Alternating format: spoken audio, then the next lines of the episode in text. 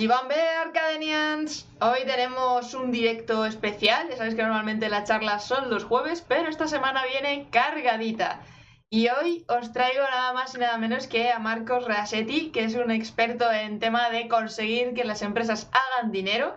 Tiene ahí sus métodos, sus técnicas y sobre todo tema de embudos que ya nos irá contando y cualquier duda que podáis tener ya sabéis que por el chat podéis preguntar en el directo y lo que os vaya surgiendo, ¿vale?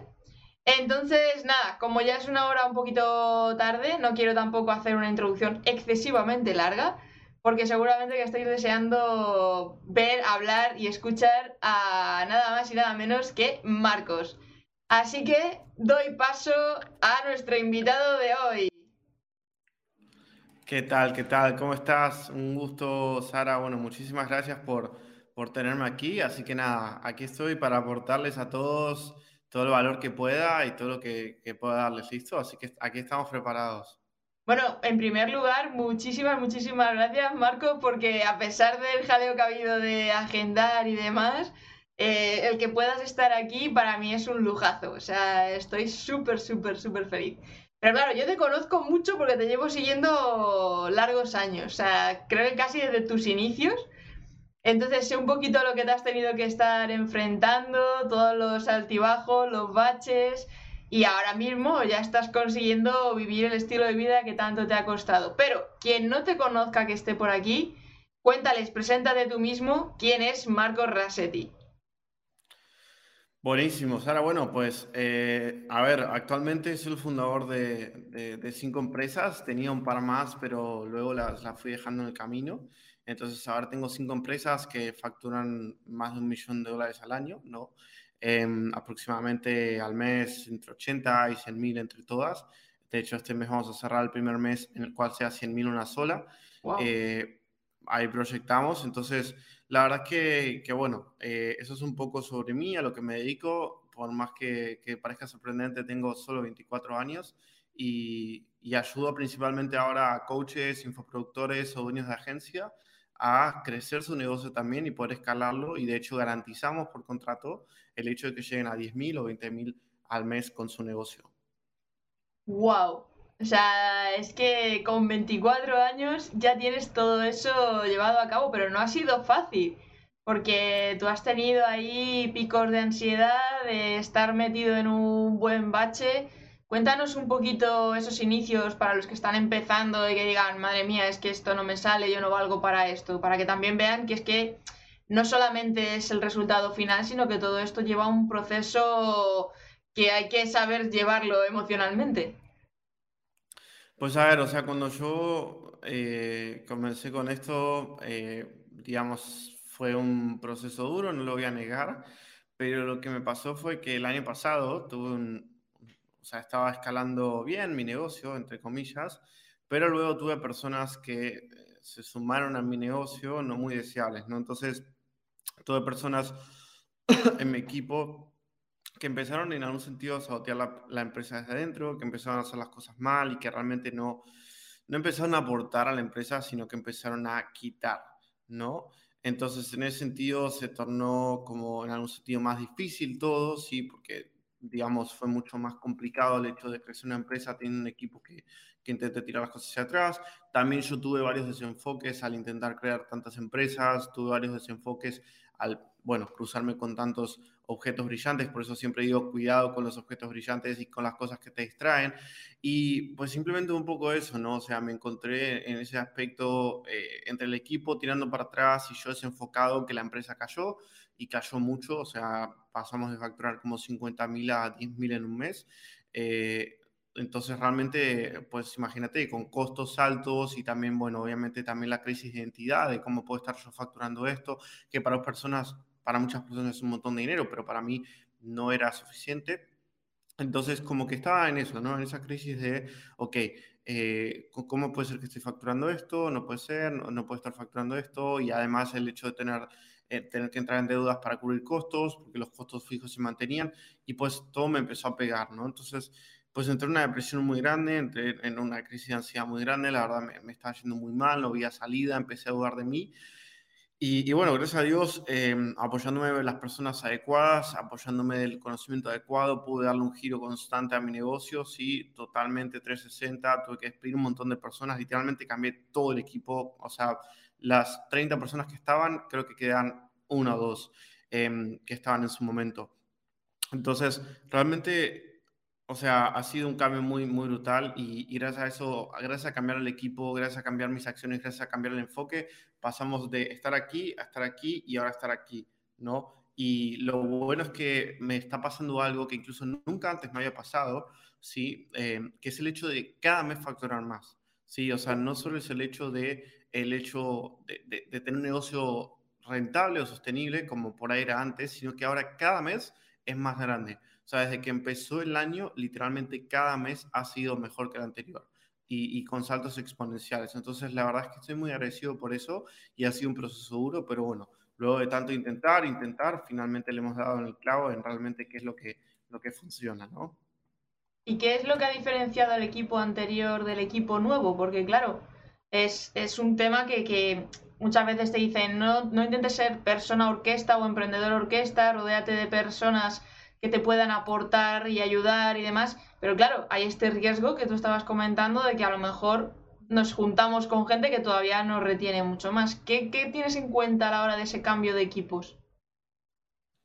Pues digamos que algo que fue clave fue el hecho de rodearme de personas que, que realmente estaban dispuestas a hacer lo que había que hacer, eh, porque había muchas personas en el equipo que estaban anteriormente en el equipo anterior que realmente no, no hacían lo que había que hacer. ¿no? Y es algo tan simple y tan sencillo que tú dices, ah, bueno, Marcos, eh, es así de simple, pero sí. O sea, realmente crecer un negocio, tener un negocio rentable, se trata simplemente de hacer lo que tienes que hacer. No tiene mucho más que eso, ¿no? O sea, obviamente tienes que hacerlo de la forma correcta, pero el gran problema que teníamos en el equipo era eso, era que las personas no hacían las tareas correctas eh, y no había de mi lado un control eh, justamente exhaustivo de que estuvieran haciendo las tareas correctas, porque yo tampoco tenía mucha experiencia en controlar equipo, también estaba bien desenfocado. Entonces, eh, entre todo eso, o sea, realmente fue como un, un caos, sí, que, que bueno, que hizo que, que, que se desenfoque el equipo, que se desenfoque la empresa y que realmente no llegue a un norte claro, ¿no? Entonces, en un sentido, nada, un poco lo que pasó fue eso, lo que pasó fue que las personas no estaban cumpliendo las acciones adecuadas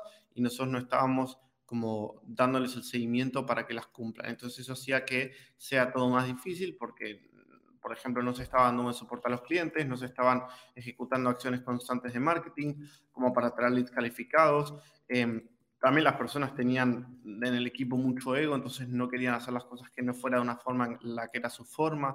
Entonces, bueno, en ese sentido fue una lucha dura, fue complicada, pero finalmente lo pudimos resolver. O sea, que realmente es un poco el claro ejemplo lo que tú has vivido de que no conseguimos las metas económicas que aspiramos muchas veces también por nosotros mismos, por la forma que tenemos de nuestro mindset, por la forma que tenemos de pensar, de actuar, de dónde estamos poniendo el foco.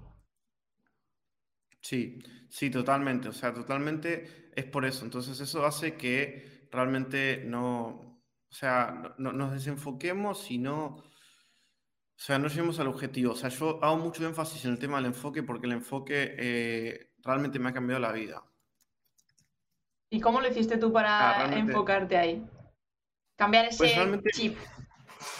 Me senté y dije, ok, ¿qué es lo esencial en mi negocio? Captar nuevos clientes y darles resultados. Punto. No hay nada más. No hay nada más. ¿Sí? Eh, clientes y darles resultados para que tengan resultados y sigan queriendo estar conmigo toda la vida y sigan pagando en tiempo y forma y todo lo demás. Entonces, simplemente dije, ok, ¿qué no estoy haciendo? Estaba muy desapegado de la entrega de servicio, listo, me metí a dar una sesión semanal con mis clientes, una sola hora de mi, de mi semana reventó los casos de éxito. Porque imagínate, obviamente, las personas que estaban dando el servicio en mi empresa no eran personas que tenían eh, experiencia. Entonces, ahora imagínate, cada semana reventamos casos de éxito Todas las semanas tenemos casos de éxito nuevos, o sea, algo que nunca he visto en nuestra empresa. Todo el tiempo casos de éxito nuevos, y no solo casos de éxito de estoy ganando 500 dólares, no, personas ganando 10 mil dólares al mes, ¿sí? Y 10 mil euros al mes, o 15 mil, o 20 mil, o sea, casos de éxito de seis cifras para arriba, y todas las semanas, como de forma religiosa. Y eso es porque nos hemos obsesionado con el tema del éxito de los clientes, porque el éxito de los clientes es el éxito de nuestro negocio. Y después lo segundo es el marketing. Dijo, ok, marketing, ok, necesito personas calificadas, necesito personas así, necesito hacer esto, necesito hacer lo otro. Y me senté y me puse a hacer yo la dirección del marketing en mi negocio. Yo creo que como dueño de negocio online, nunca debes soltar la dirección de tu marketing. Sí, otra cosa es la operación, pero la dirección del marketing es algo que creo que es fundamental para el éxito de un negocio online.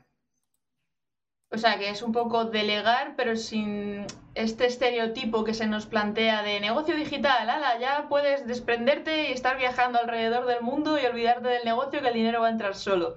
Sino que hay que estar también un poco encima para poder tener ese control y esas riendas. Sí, sí, totalmente. Totalmente. O sea, no puedes en, algún sentido em, la parte por lo menos del marketing del negocio online y la, la supervisión del servicio también, si estás vendiendo un negocio con un servicio de alto valor como lo hacemos nosotros, soltarlo del todo. O sea, yo creo que para mí soltar del todo el marketing en mi negocio van a ser mínimo uno o dos años más y nunca lo soltaré del todo, todo. O sea, siempre estaré ahí como haciendo una revisión, porque lo he visto en la experiencia. Cuando lo he soltado por querer hacerme el guapo, se ha ido todo al carajo, ¿sí? O sea, y no es el hecho de no saber construir un equipo, es que si no, es que muchas personas no saben cómo construir un negocio exitoso online porque si supieran cómo hacerlo, lo hubieran hecho para ellos mismos. Un negocio online es algo que es muy fácil de empezar, entonces es muy difícil conseguir una persona que realmente sepa hacerlo bien, que no sea el dueño del negocio. Entonces, hasta que no se forme esas personas de la forma adecuada, que toma su tiempo, toma sus años, toma su experiencia, no estén los procesos bien armados, no estén los KPIs bien claros, no se puede soltar eso. Hoy en día, llevar el marketing mi negocio me toma 20 minutos al día, que es una reunión con mi equipo, pero no importa, no la dejo de hacer, porque es el hecho de ser un tutor que por eso es la expresión tutor, el tutor del árbol que hace que crezca de forma derecha o enderezada, ser un tutor para mi negocio, para que el marketing sea de la forma adecuada y el negocio crezca de la forma adecuada. Y se puede saber que si son top secret, no. Pero, ¿qué elementos tienes en cuenta a la hora de crear esas estrategias de marketing? ¿Cómo lo planteas? ¿Cómo, ¿En qué te fijas a la hora de llevarlo a cabo? Las estrategias de marketing, mira, lo que me centro es en la parte de los KPIs. Empiezo desde ahí, ¿no? Yo creé un video justamente de eso. O sea, vuelvo hacia atrás de lo que quiero. Entonces yo digo, este mes quiero facturar 100 mil al mes. Ok, listo, fantástico. Son 3.333 al día. Ok, entonces yo tengo un dashboard en Google Sheets, el cual registro todos los días cuánto facturé, cuánto debería haber facturado. Por ejemplo, si pasaron 15 días del mes, Sí, o sea, si pasó la mitad del mes, debería haber facturado 50. Bueno, ¿cuánto he facturado? ¿Cuánto estoy atrasado? Entonces, ver mis números, ver mi facturación todos los días. Yo todos los días lo primero que hago cuando me levanto es ver mi facturación. Sí, antes que nada, antes que el celular, antes que ver, que ver cualquier cosa. Y es algo que estoy revisando dos o tres veces al día. ¿Por qué? Porque el dinero energéticamente o, filosóficamente o tanto de, o sea, de la forma en lo que quieras, necesita ser cuidado, necesita ser visto, si necesitas prestar la atención. Entonces, en ese sentido, o sea, me levanto y veo la facturación, ¿sí? y, y, lo siguiente que hago es el hecho de decir, ok, ¿qué es lo que atrae esta facturación? Y nada más, centrarme en eso, o sea, no desenfocarme en un millón de cosas, sino qué es lo que hace que mi facturación llegue a mí. Por ejemplo, no sé, eh, lo que hace que mi facturación llegue a mí es sesiones estratégicas con clientes, conseguir más llamadas con clientes potenciales. Entonces lo que hago es me centro en conseguir llamadas potenciales. ¿Cómo consigo llamadas potenciales? Bueno, hago esto, hago lo otro, ¿sí? Y de esa forma lo que hago es em, centrar todo mi, día, centrar todo mi, tiempo en cómo puedo conseguir esas llamadas potenciales. Esos son los indicadores eh, de predictibilidad, ¿no? Esto es algo que leí en un libro eh, en, muy bueno que se llama Cuatro disciplinas de la ejecución y se llaman los indicadores eh, predecibles, ¿no? O de predictibilidad, ¿no? O predictivos. Los indicadores predictivos predicen el éxito, ¿no? Un indicador histórico es la facturación, por ejemplo, cuánto facturé. No lo puedo afectar porque ya está, ya facturé, ya cerró el ciclo de facturación, ya pasó, listo. No puedo hacer nada para afectar mi facturación. Pero sí puedo hacer algo para afectar a mis indicadores predictivos, que es la cantidad de sesiones que tengo, la cantidad de mensajes que envío, la cantidad de dinero que invierto en publicidad. Entonces, centrarme en eso y hacer de forma constante una optimización y un crecimiento por ese lado. ¿Te has encontrado muchos casos que hayan pasado por lo mismo que tú has pasado con tus clientes? A la hora de llegarte clientes con situaciones en paralelo contigo. ¿Cómo así en paralelo? Sí, que si has encontrado algún tipo de patrón que digas, bueno, la mayor parte de los emprendedores como que cumplen estos errores a la hora de iniciar y por eso no terminan de conseguir esas seis cifras, por decirlo así. Sí, eh, eso justamente también estaba hablando hoy con mi equipo, ¿sí? que me estaba preguntando cuáles son los tres errores que más ves en tus clientes.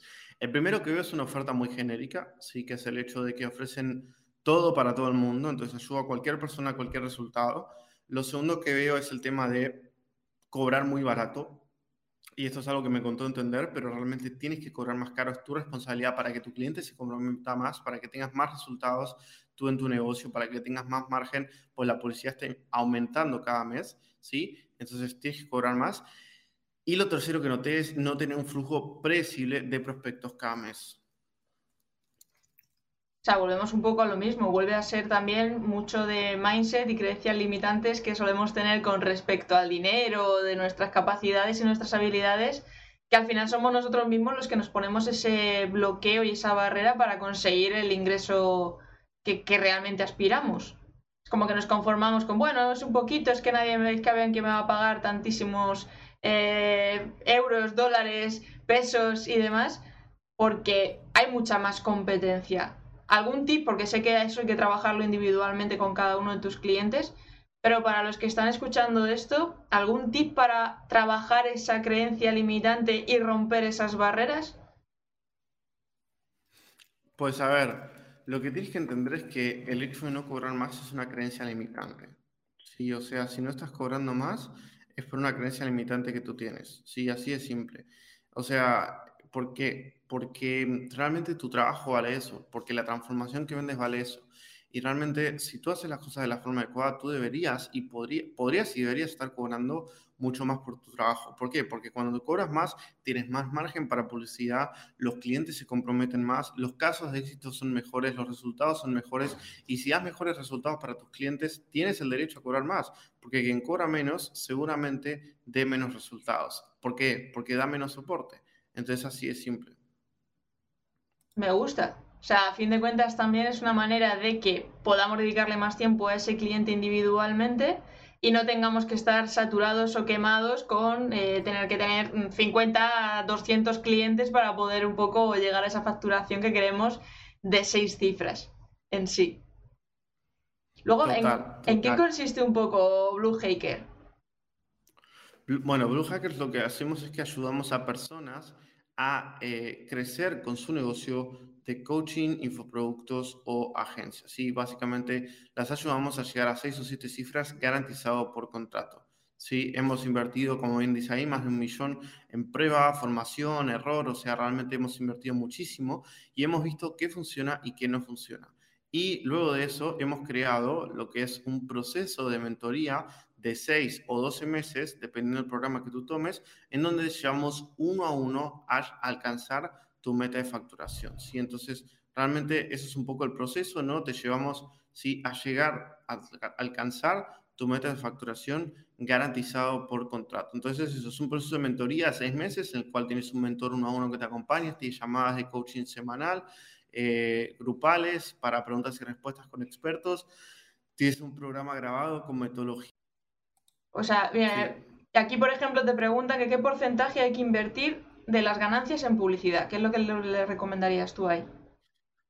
Mira, esa es una pregunta que me hacen muchísimo, sí, y lo que te puedo decir es lo siguiente, o sea, realmente varía muchísimo de cada persona, sí, pero lo que te puedo decir es que generalmente nuestros clientes, sí, em, invierten de un 20 a un 30% de la que generan, ¿sí? Lo que nosotros hacemos es que lanzamos un embudo mínimo viable, lanzamos ese embudo, empezamos a correrle tráfico, empezamos a llevar tráfico pago y tráfico orgánico, y ese embudo nos da lo que es un costo de adquisición de cliente. Por ejemplo, a mí me cuesta 200 euros un cliente, ¿no? Y eso es como que si yo quiero 10 clientes, tengo que invertir 2.000 euros, ¿no? Pero esa métrica la obtenemos una vez que lanzamos. Y luego lo que hacemos es que nos centramos en optimizarla.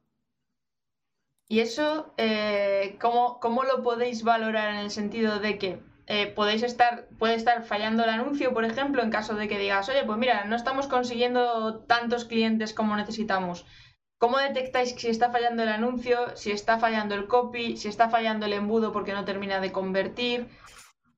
Sí, generalmente tenemos un dashboard de métricas y en base a ese dashboard de métricas podemos optimizar. Entonces agarramos ese dashboard y decimos, ok, ¿Cuáles son las métricas de anuncios? Por ejemplo, ¿cuánto nos está costando un booking? eh, o sea, una cita, cuál es el CTR, o sea, qué porcentaje de personas hacen clic en el anuncio, y empezamos a ver así, ¿no? ¿Cuál es el CTR? ¿Qué porcentaje de personas hacen clic? Eh, ¿Cuál es la tasa de registro de la landing page? ¿Cuántas personas agendan una llamada? ¿Qué dicen las personas que agendan llamada? Y generalmente nos centramos en optimizar todo eso, ¿no? La, parte más urgente de optimizar. Aunque realmente a nivel general siempre nos centramos en optimizar todas las partes del funnel, no es que nos, nos quedamos optimizando una sola. Ok. Y volviendo un poco a lo que estábamos comentando del tema de los precios, la propuesta de valor y demás, ¿cómo se podría trabajar una buena propuesta de valor para poder cobrar esos precios altos de los que estábamos hablando? Una buena propuesta de valor para cobrar esos precios altos. Una buena propuesta de valor tiene tres componentes principales. ¿sí? Tiene principalmente un cliente ideal ¿sí? al cual apuntamos. Entonces, ayudo a esta persona a lograr esto, entonces ayudo a, por ejemplo, coaches, infoproductores, agencias, eh, cirujanos, eh, dentistas, eh, editores de video, o sea, tiene un cliente ideal bien específico.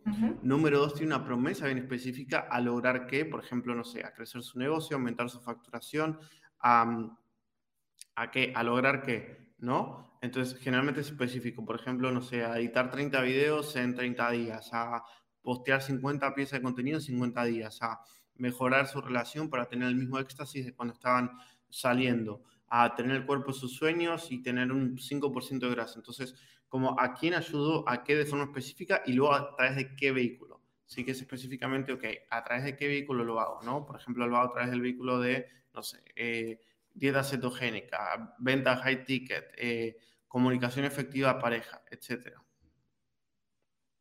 Ok, o sea que realmente es un poco lo que decíamos de especializarse y tratar de atraer a ese cliente potencial. Sí. Pero cuando alguien está empezando, por ejemplo, ¿cómo, cómo puede ir ganando esa confianza para poder cobrar esos precios y, y, y realmente estar súper confiado de que va a conseguir esos resultados? ¿Qué le recomendarías a alguien que está empezando que diga, no puedo estar cobrando 10.000 euros? Sí, sí, sí, sí. Mira, eh, la confianza se gana con los resultados. Entonces, yo lo que siempre digo es, tienes que dar los resultados a esos clientes a los cuales les estás vendiendo. Si no das un resultado, no vas a tener confianza. Entonces, si quieres tener confianza, enfócate en el resultado, ¿vale? Eso es como lo que yo siempre digo. Entonces, si tú ves que le cambias la vida a una persona, pues no hace falta tener mucha confianza. Entonces ahí te enfocas en eso. Ok, ok, ok. ¿Y cómo es el trato con, clientes? Quiero decir, ¿qué recomendarías tú a emprendedores y demás para el trato con el cliente ideal? ¿Cómo es esa atención al cliente? ¿Qué deberían lo que nosotros Hacemos, lo que nosotros hacemos es que damos un coaching eh, semanal, grupal, y ese coaching tiene un especialista para cada tema. Entonces tú asistes con tu duda a ese tema y ese especialista te lo responde. Y luego tienes un mentor uno a uno que te da seguimiento y luego tienes un, programa grabado, sí, que ese programa te responde más que nada la parte técnica, que se repite, eh, la parte como que es lo mismo para todos, y luego tienes como bueno, bueno, el chat de preguntas y respuestas. ¿Crees que tu marca personal te ha ayudado a poder potenciar y hacer crecer esas cinco empresas que tienes actualmente? Sí, totalmente, porque, o sea, cuando hablas de crecer un negocio, eh, lo que tienes que entender es que realmente crecer un negocio es poder captar clientes de forma eficiente, ¿no? Entonces, captar clientes de forma eficiente requiere de confianza. Entonces, si tú tienes una marca personal sólida, eso te puede dar la confianza a ti para tú poder captar esos clientes, ¿no? O, más que nada, la confianza de esos clientes para invertir en ti, además de, obviamente, el tráfico. ¿Y cómo has trabajado tú tu marca personal en todo este tiempo? ¿Cómo ha ido evolucionando? Mira, eh, ¿en qué sentido? A lo largo del tiempo que has ido viendo que has tenido que ir pivotando, qué experiencias has tenido, porque supongo yo que al principio tampoco te hubiera sido fácil el arrancar con la marca personal y cosas que pensabas que podrían estar funcionando o que son teóricamente perfectas, no te han funcionado a ti y lo has tenido que amoldar a tu marca personal en concreto. Sí, lo que he hecho en resumen es generalmente intentar adaptarme a, a lo que mejor funciona. Yo soy una regla muy simple, que es hacer más de lo que funciona y menos de lo que no. Punto. O sea, literalmente, o sea, es, este contenido me funciona, fantástico, hago más de eso. Este contenido no me funciona, bueno, hago menos de eso. ¿Y cuánto más o menos eh, publicas? ¿A la semana o al día? Mm, ahora estamos publicando todos los días. ¿Y notas diferencias en cuanto a tema de plataformas? Porque ahora mismo, por ejemplo, como que Instagram estamos un poco todos cabreados con ello porque no hay manera de, de tener cierto alcance y los algoritmos hacen lo que les da la gana. Y con TikTok, sin embargo, es todo lo contrario, tienes muy buen alcance, pero sin embargo para generar esa comunidad como que hay un poco más de problema porque precisamente la pestaña de para ti no te permite estar viendo siempre a los que estás siguiendo. Entonces ahí, eh, ¿qué experiencia has tenido tú con tu marca personal? Pues nosotros no usamos mucho TikTok, la verdad. Em, el alcance ha bajado muchísimo, eso es verdad. Pero, pero pues no sé, o sea, no sabría decirte. O sea, es que mi foco no es tanto el hecho de si, si tengo mucho más o menos seguidores. Eh, mi foco es más el hecho de, de como cuántos clientes estoy teniendo Sí, sí. y cuántos casos de éxito. Eso, eso, eso es lo importante. Eso es lo que yo siempre les digo también aquí en, en YouTube, de que no se centren tanto en el número de seguidores y de suscriptores en el canal o de las redes sociales, porque al final lo que interesa es que se pueda convertir el porcentaje de esa gente. Entonces, ya simplemente con 700 personas, 300 personas que las puedas convertir, eso ya es tener, tener un buen filón. Entonces, eh, Claro, ahí también es un, es un punto importante a la hora de crear tu marca personal. No es tanto el tema de seguir followers, sino la exposición que esas plataformas te están dando a ti. Total. Y, Sí, total. y nos comentabas que tenías una rutina de mirar siempre tus números para estar en relación con ellos. Cuéntanos, ¿cuál es la rutina que llevas en tu día a día gestionando cinco empresas, tu marca personal eh, y demás? Porque tiene que ser telita, tiene que ser agitada. Sí, mira, me, me levanto como a las 7 de la mañana, 6. Hoy me levanté a las 6 y desde ahí empiezo a trabajar de una vez. O sea, eh, a veces puedo llegar a meditar o eso, que de hecho fallo, pero es ideal intentar meditar o algo. Eh, si, si, si tengo ganas me hago un café y tal, pero realmente no lo necesito y ya de una me meto a trabajar. Y ahí es como intento tener ese trabajo productivo enfocado las primeras cinco horas del día, ¿no? O sea, por lo menos las primeras seis horas del día hasta las 12 del mediodía eh, son, son como seis horas de enfoque. Y pues nada, o sea, ya luego ahí, o sea, es ir a entrenar eh, para cortar un poco el día, hacer un poco un break. Y de ahí en adelante, de que voy a entrenar, son reuniones generalmente. Y, y eso es como hasta las 6 de la tarde. Y ya esa, después de eso, ya como que quedo mucho más libre, ¿no? Mucho más tranquilo en algún sentido eh, y ya puedo ir más a jugar al tenis o tocar el piano o hacer cualquier otra cosa que yo quiera. Entonces es como mi rutina laboral en un sentido es como en un sentido de 7 por día de la mañana a 12, eh, que son como ahí 5 horas, y luego de 2 de la tarde hasta las 6 de la tarde, que son como otras 4 horas. Entonces son como en total como 9 horas al día más o menos. Bueno, no está mal para todo lo que tienes que gestionar, o sea que al final tam- también te deja Sí. tiempo para, para tus hobbies y tus deportes y tu tiempo Sí, los libre. fines de semana no trabajo para nada, o sea, sábado y domingo es cero. ¿Y cómo has conseguido desconectar del trabajo? Porque cuando se está emprendiendo y demás es muy complicado de No, decir, va, he hecho... Si te digo que desconecto, lo miento. Tengo un blog de notas en el celular abierto y aparte físico y anoto todo el tiempo ideas. Entonces, como para desconectar, lo que hago es todo el tiempo anotar ideas, anotar ideas, anotar ideas. eh, y pues eso, ¿no? Eso es un poco lo que hago. O sea, no intento no, no, ah, se me ocurre algo, me meto en el ordenador a hacerlo aplicarlo, sino es como más como, obviamente pues si estoy trabajando sí, pero si no más es como, ok, lo anoto para después.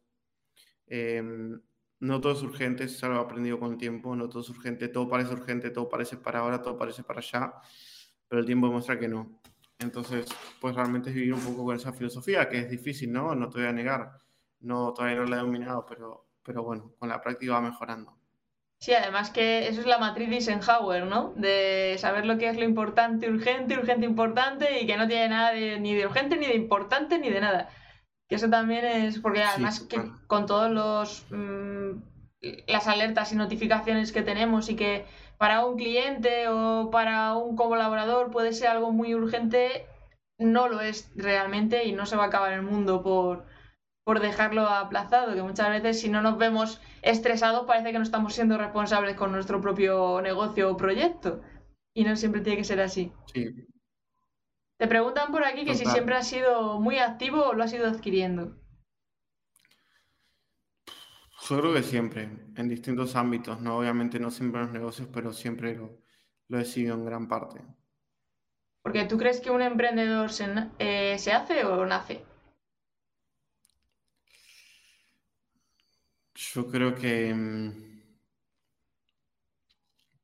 nunca me lo he preguntado seriamente, pero yo creo que se nace.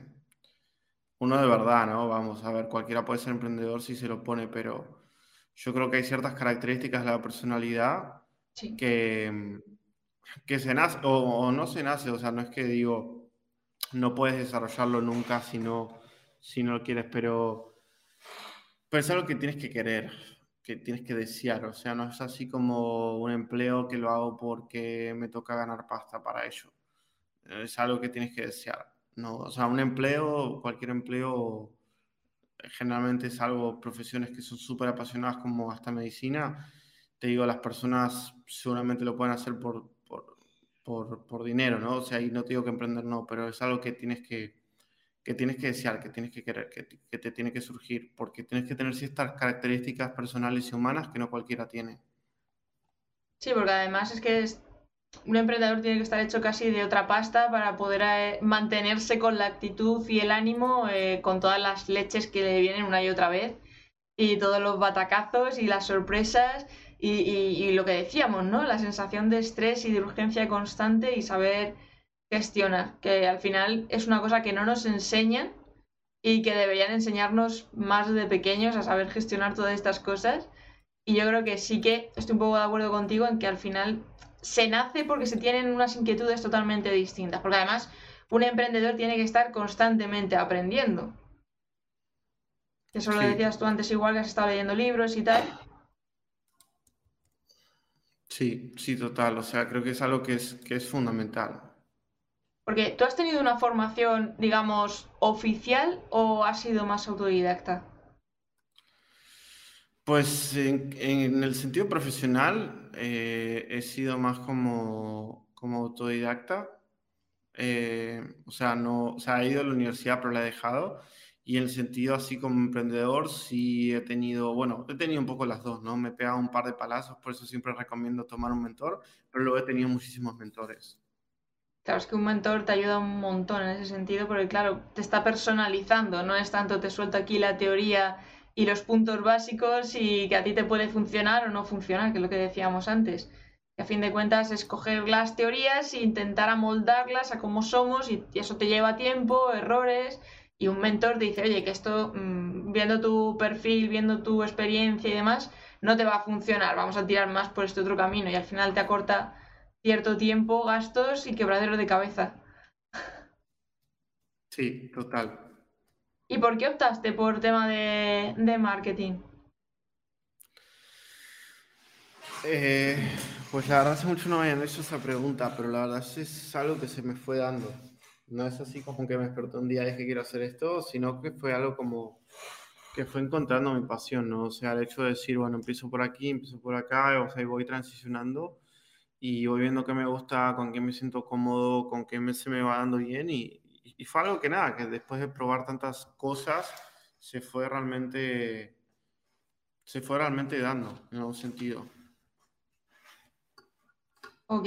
No fue algo así como que, que, digo, eh, voy a hacer marketing por esto. O sea, fue algo como que después de probar tantas cosas, digo, encontré como lo que me gusta y ya. Y yo creo que es un poco eso, ¿no? Digo, tampoco es la idea probar mil cosas, aunque no está mal, yo, he probado, pero lo que tienes que ir es escuchando como tu, tu intuición, tu razón, qué es lo que te gusta, por dónde va todo.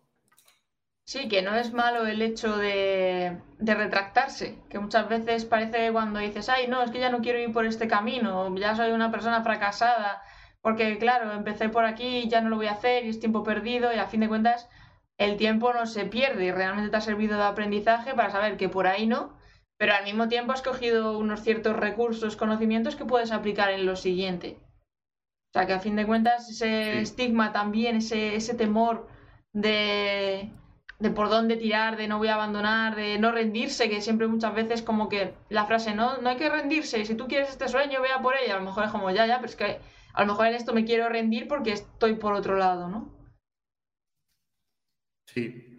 Y claro, esto me lleva, me lleva a que si no ha sido el marketing como algo instintivo de primeras, eh, ¿tú has sentido el síndrome del impostor en algún momento con todo esto? Sí, lo he sentido, lo he sentido mucho cuando me ha pasado esto, la, la ansiedad y la depresión, lo cual es un poco loco porque ya lleva un poco de tiempo en esto, pero lo he sentido y, realmente es algo que, bueno, es, es, difícil de superar, ¿no? Hay lo, mira, la mejor forma de superarlo es muy simple, o sea, lo que tienes que hacer es simplemente dar resultados. Y hago mucho énfasis en esto, porque todo el mundo habla de marketing, marketing, ventas, ventas, estrategias para contenido, no sé qué, nadie habla del cliente. Y ese es el problema, ¿no? Y el síndrome del impostor da cuando solamente te enfocas en promesas, promesas, o sea, hay cuántas personas hacen promesas que no cumplen. O sea, yo me arreo cuando veo mi competencia haciendo promesas más altas que yo y la gente me dice, no, pero este promete tanto. Le digo, sí, pero ¿cuántos de casos de éxito logrando eso tiene? Nosotros tenemos cientos de casos de éxito, tenemos más casos de éxito de los que mostramos. O sea, tenemos personas ganando 5.000, 7.000, 8.000, 9.000, pero nosotros no lo grabamos hasta que no grabe 10.000. O sea, incluso casos de éxito de 10.000 somos los que más tenemos. Pero, pero digo, o sea, más allá de eso, o sea, no mostramos los de 5000, eh, que, que, bueno, hay varios, pero son antiguos, o sea, de ahora en más, de, a partir de ahora en más, que ya no, no tenemos otro programa que sea el que te lleva 10.000, no mostramos otro caso de éxito. ¿Por qué? Porque yo veo mi competencia, veo cualquier persona y dice, no, te voy a llevar a 40.000, 50.000, 100.000, 200.000, 300.000, y su caso de éxito son de 3.000 o tiene uno logrando lo que promete, pero ya. Entonces, creo que más el hecho de hacer promesas, promesas, promesas, es el hecho de respaldar esas promesas, no respaldarlo con prueba, con evidencia. y eso, pues el, síndrome del impostor, imagínate si lo tienes tú, ¿cómo no lo va a tener tu audiencia sobre ti? Claro, es que al final lo reflejamos directamente en lo que en quienes nos están viendo, tal y como nos sentimos, las emociones que tenemos y las sensaciones que, brindamos. Sí. Brutal. Pero claro, eso requiere un trabajo muy arduo, ¿eh? mental. Para, porque claro, cuando ya estás invadido por ese eh, síndrome del impostor, en teoría queda muy fácil decir, bueno, pues es que lo único que tienes que hacer es creer en que lo que estás ofreciendo es bueno y ya está, y que, que la competencia... Es que no es tanto creer, o sea, es el hecho de demostrártelo, que sea innegable la prueba. Claro. Porque además es que con las redes sociales nos comparamos un montón con gente que a lo mejor ya está consiguiendo ciertas cosas y, no sabemos tampoco cuál ha sido su proceso hasta ahí. Nos pensamos que nosotros mm, no, no, estamos en ese punto, no tenemos las habilidades o los recursos que esa persona tiene. Y al final como que nos saboteamos a nosotros mismos por ese lado. Y es que, claro, lo que estábamos hablando al principio, la forma de ser que somos cada uno, la personalidad, es lo que nos hace llegar a esas metas. Entonces, cuando nos estamos comparando y bloqueándonos, siendo nuestro peor enemigo, es imposible conseguir esas seis cifras, claro está. Sí. Mira, preguntan por aquí que, Así que por ahí va. ¿qué fue lo que más te costó de construir tu marca personal? ¿Qué fue lo que más me costó? Pues yo creo que el tema de la consistencia en el contenido. Eh, me encanta mucho trabajar dentro del negocio, em, más que estar grabando contenido. O sea, me encanta mucho como trabajar con mis clientes, grabar contenido para ellos. Me encanta trabajar con mi equipo, ayudar a mi equipo, pero me cuesta mucho sentarme a grabar contenido porque puedo hacer tantas cosas productivas que ah, vamos a ver, hacer contenido también es productivo porque ayudas a muchas personas. Pero digo, estoy dejando de lado tantas oportunidades por sentarme a grabar contenido o estoy grabando contenido y estoy pensando en otras cosas, entonces me cuesta un poco pues eso, ¿no? Entonces creo que la consistencia del contenido. Sí, y que además luego también como que nos vienen muchos apagafuegos y que nos embaucamos en la parte creativa del proyecto del cliente y se nos olvida nuestra propia parte creativa, a fin de cuentas. Entonces también es, a, tener, a tener muy presente. Porque claro, tú comentabas que eh, una de las herramientas principales para el tema de captar clientes o aumentar esa facturación es mediante anuncios y creación de embudos. Pero ¿es importante también esa creación de contenidos para que se pueda complementar? ¿O tienes clientes que han conseguido esa facturación sin necesidad de estar haciendo una gran cantidad de contenidos? He tenido, clientes que lo han, conseguido sin eso realmente. Es relevante. Así que nada. Eh, Sara, una cosita, que tengo que salir ahora porque tengo tenis a las, a las seis, entonces... Ah, vale, sí, claro, una hora. queda mucho para ir haciendo un cierre. Nada, nada. Sí, se nos pasó el tiempo volando, pero, pero bueno, te aviso para no llegar ahí corriendo a lo otro. Vale, vale, pues entonces nada, ya cerramos, que además ya llevamos la, la horita y no hay problema. Pues ha sido un placer, Marcos. No sé si quieres, el micro ya es tuyo. Despídete, diles dónde te pueden encontrar. Y nada, muchísimas, muchísimas gracias por haber pasado este ratito con nosotros y haber compartido tanto conocimiento. No, de nada, un placer. Bueno, me pueden encontrar en bluehackers.com, que es B-L-U-E-H-A-C-K-E-R-S, Blue Hackers, o si no, ministran Marcos Racetti, que lo tiene ahí. Ok, el único verificado, así que, bueno, nada, también muy contento por eso que se dio pronto, pues me están creando muchas cuentas falsas y estafando gente, lo cual es una aliada, pero bueno, ahí los espero. Muchísimas gracias por, por ver esto, espero que les haya servido y ahí los espero en mis redes para seguir recibiendo más valor. ¿Listo? Muchas gracias. Gracias. Dale, Sara, un saludo. Chao, chao.